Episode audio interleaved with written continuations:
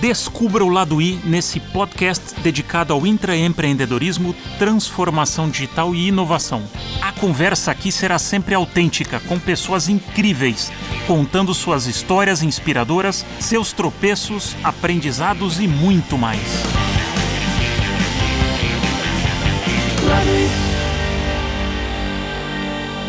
Estou aqui com o Marcos Angelini, que tem uma carreira super interessante, com 20 anos de Unilever, onde ele morou em vários países, ele vai falar um pouco sobre isso.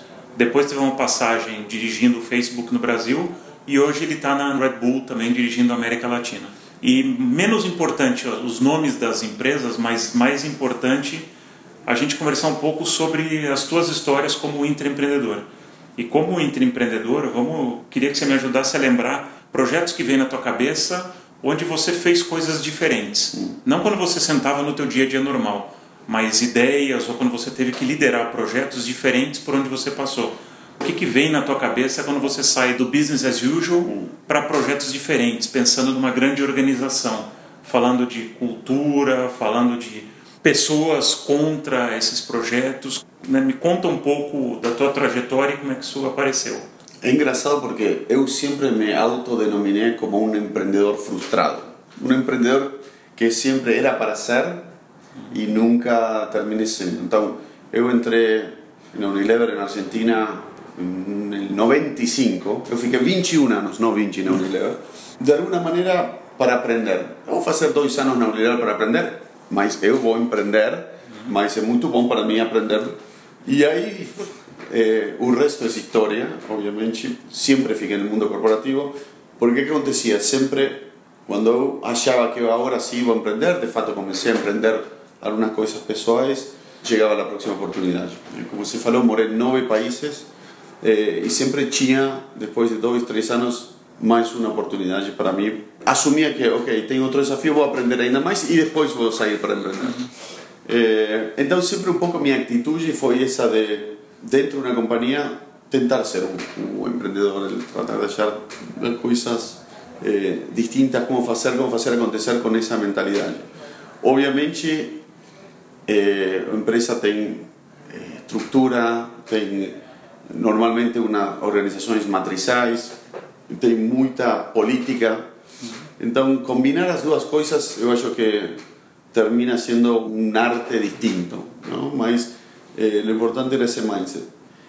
Agora, casos especiais, eu acho que quando eu cheguei aqui no Brasil com Unilever, eu era responsável por um negócio de home care Brasil, que como a gente no Unilever chama quando é uma categoria de produto em um país, isso é uma célula. A célula de home care Brasil era a mais grande do mundo, de Unilever. E com grandíssimos problemas, muito, muitos problemas, eh, perdendo share, tem muitas reclamações de qualidade, eh, concorrencia tinha lanzado en otro formato, formato líquido, a gente estaba eh, atrás de eso, no queríamos hacer porque no tenía buen margen y un, una situación de margen de, la categoría desastrosa.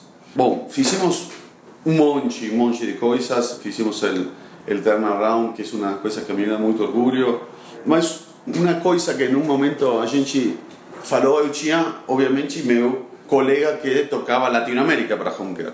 Él con sus recursos, con su, ellos se ocupaban más en principio de innovación y lanzamiento de nuevos productos y básicamente crear la comunicación para la marca y en Brasil era la ejecución, vendas, el marketing local, etcétera, etcétera.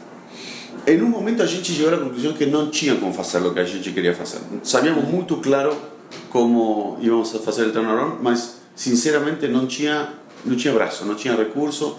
Entonces un plano que podía ser feito en un año, si tuviésemos todo lo que precisamos, tenía que ser feito en dos o tres años.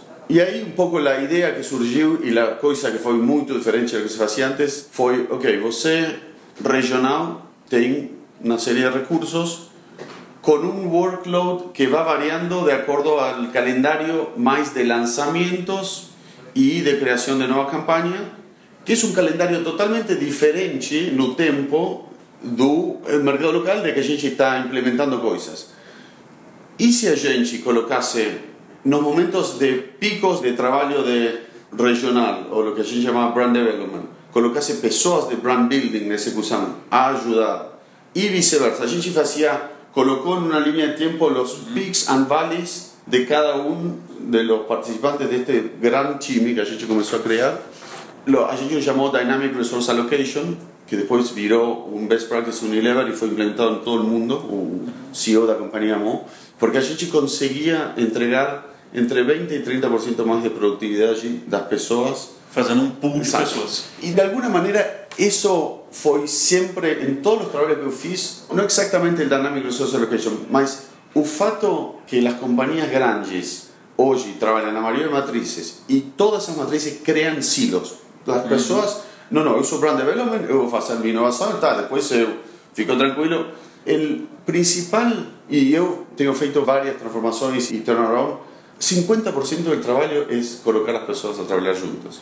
Este caso del Dynamic Resource Creation fue una idea que transformó y ayudó a hacer acontecer, mas la base, el corazón de la filosofía para hacer un turnaround, para mí siempre fue el ir en contra, lo que você faría como emprendedor, ir en contra, todo el mundo pusiendo por el mismo lado y eliminar los hilos. Crear interdependencia. Eu não posso ser successful se você é. E vice-versa. Então, ou trabalhamos juntos ou a gente vai, vai morrer junto. Esse eu acho que é uma das grandes filosofias que eu tenho, talvez trazidas do espírito empreendedor hacia a grande empresa. E não foi distinto em vários turnarounds que fiz em Rússia, com Eleven, em Japão também. Quando estava em Turquia, eu tinha a responsabilidade por uma região imensa que era África, Middle East, Central Asia, Central Eastern Europe e Rússia, imagina. Me chamavam o resto do mundo, ninguém tinha nome para a minha região.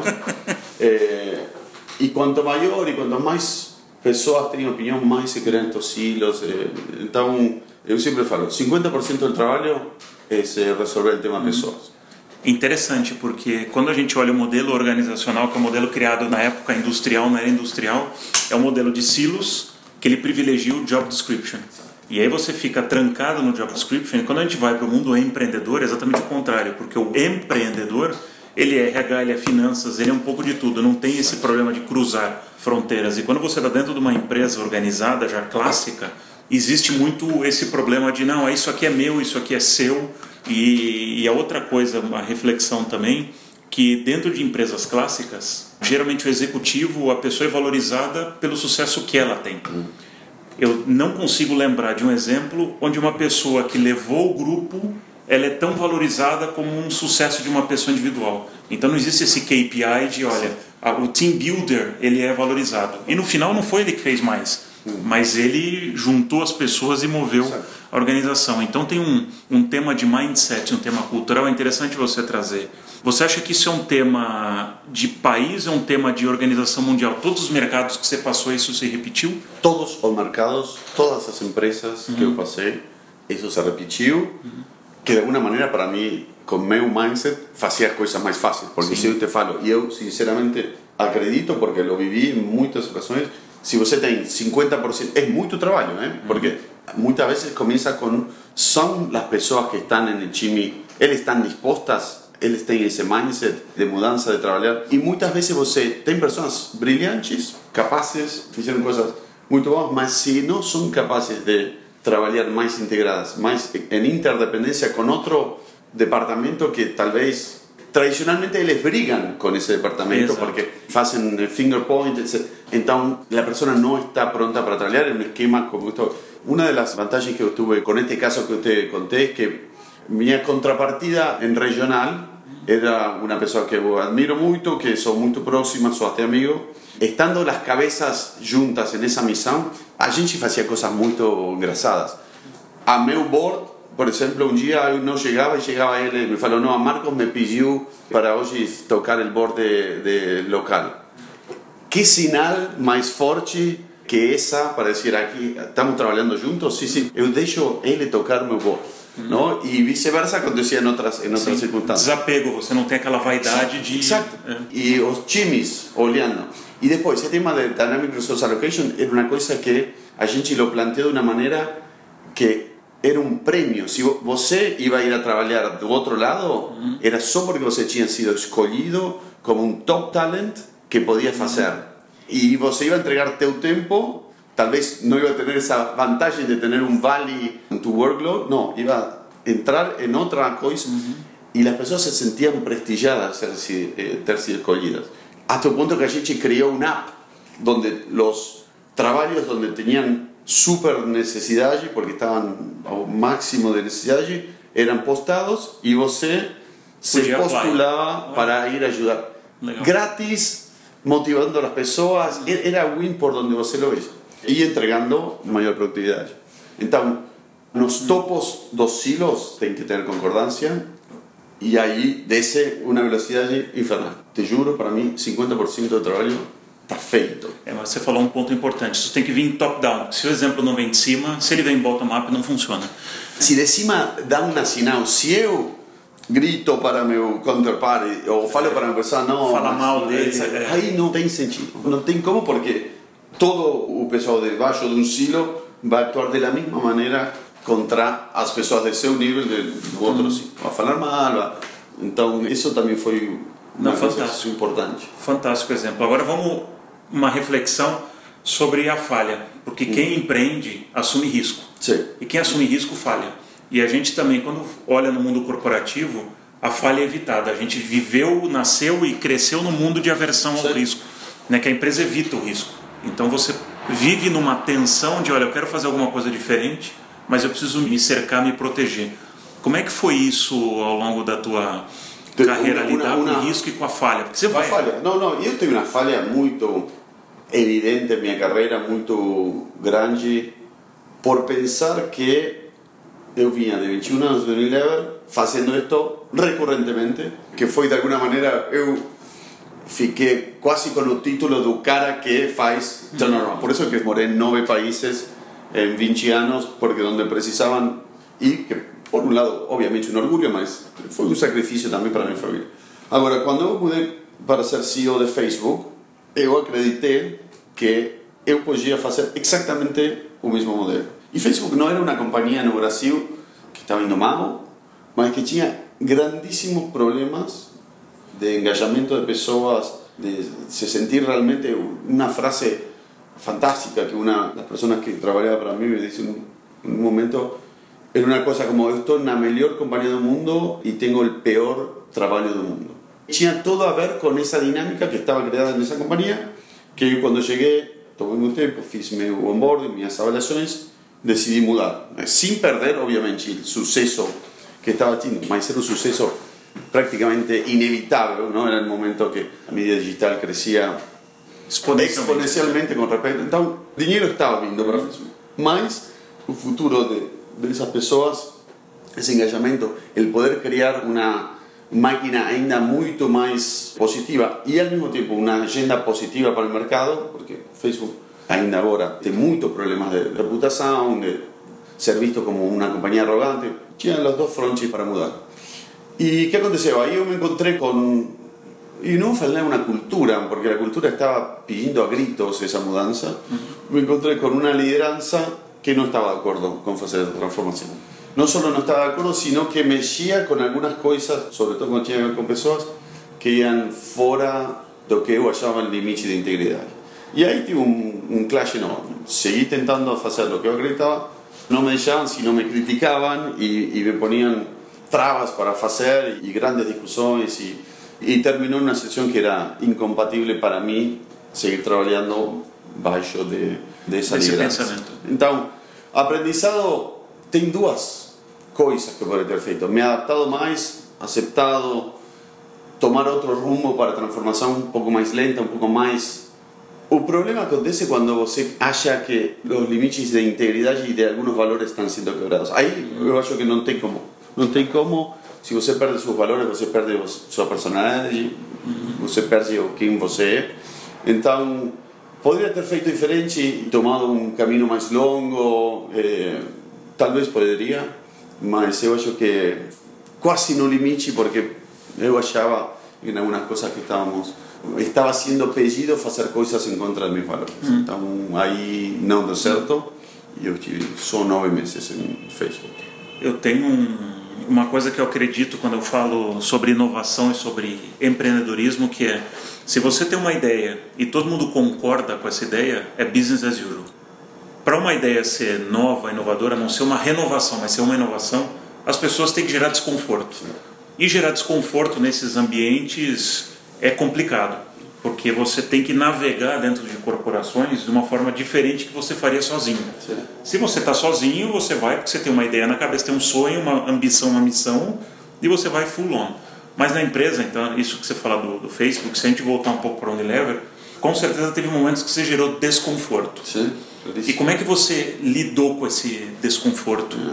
Estou lembrando, mas não, tenho, são 21 anos, são Sim. muita coisa. Eh, cuando estaba en Europa, moraba en, eh, en Milán y era responsable por una categoría de productos para Europa, ¿no? que era productos de limpieza da casa. Eh, no muy sexy, no muy cool, mas alguien tinha que hacer. Y, y allí tenía un producto en particular que era para a limpieza de un vaso sanitario. Entonces, más bajo que eso você no puede llegar, mas una marca extraordinaria, extraordinaria con un posicionamiento de muchos años y que era una marca de, obviamente, que ofrecía desinfección, etc. Y con los años fue perdiendo lo que la marca realmente era y cómo nació.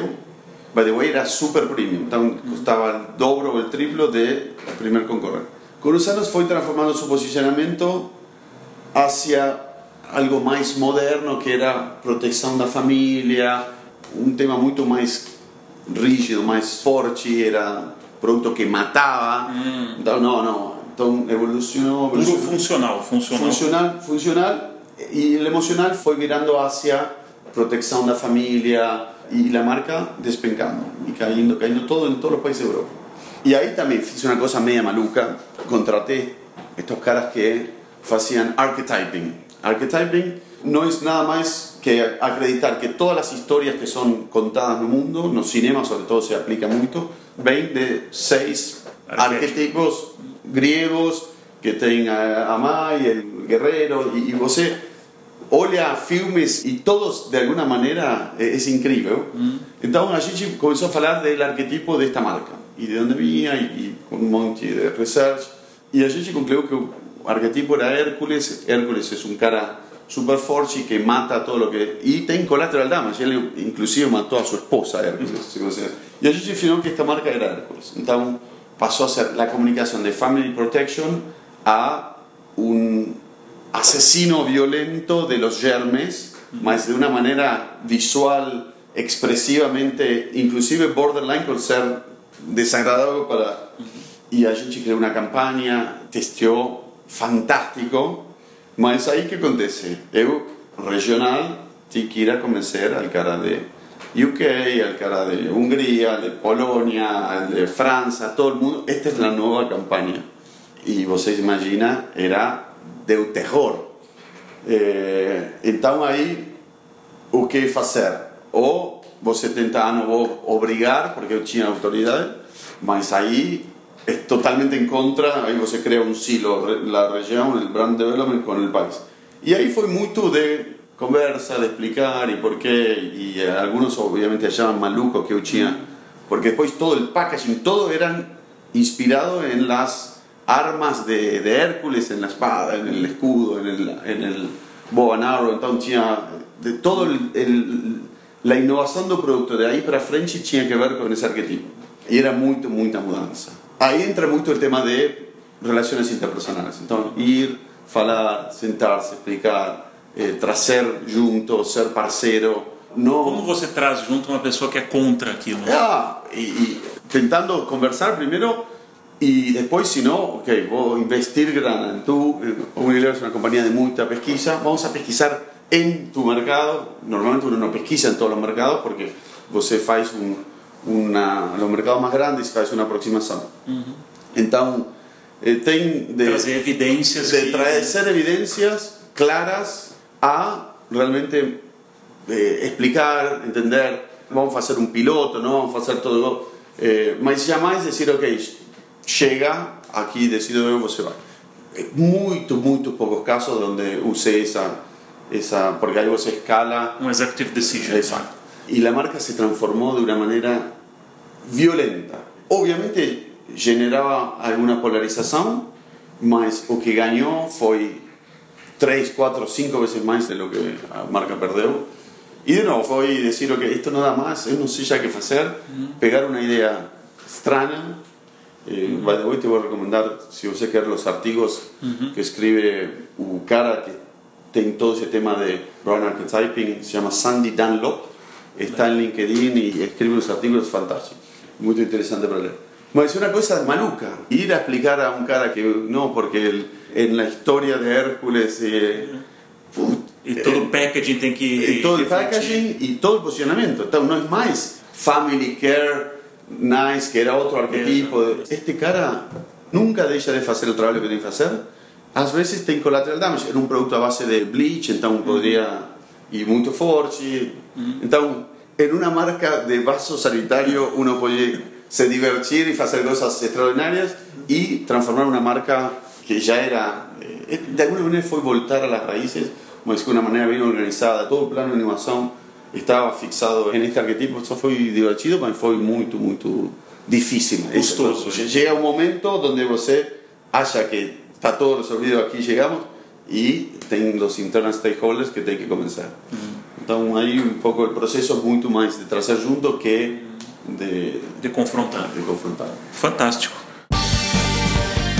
Gostou da conversa? Então escute mais episódios na sua plataforma de podcast preferida. E também siga o Laduí no Facebook, Instagram e YouTube. Obrigado e até a próxima!